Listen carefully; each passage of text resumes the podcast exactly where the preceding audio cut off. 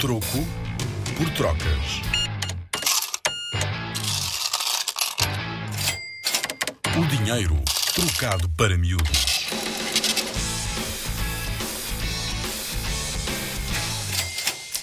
Dinheiro invisível, o que é isso?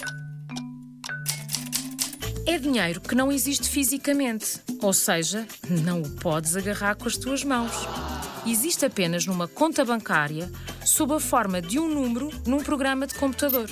Cada vez que alguém faz uma compra com um cartão ou através da internet, são formas de comprarmos o que precisamos sem utilizar notas e moedas.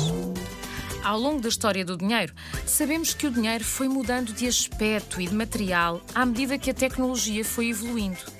A invenção do computador provocou uma revolução no aspecto do dinheiro. Como é que o dinheiro será no futuro? Ninguém sabe responder. Mas o que sabemos hoje é que nem todo o dinheiro que utilizamos entra literalmente nos nossos bolsos em forma de moedas e notas. Mas isto não quer dizer que as pessoas já não usam notas e moedas, nada disso. Para teres uma ideia, em Portugal, a maior parte dos pagamentos inferiores a 20 euros são feitos com dinheiro físico, também conhecido como numerário. Com a Rádio ZigZag e o Museu do Dinheiro, vem ouvir dinheiro como nunca o viste.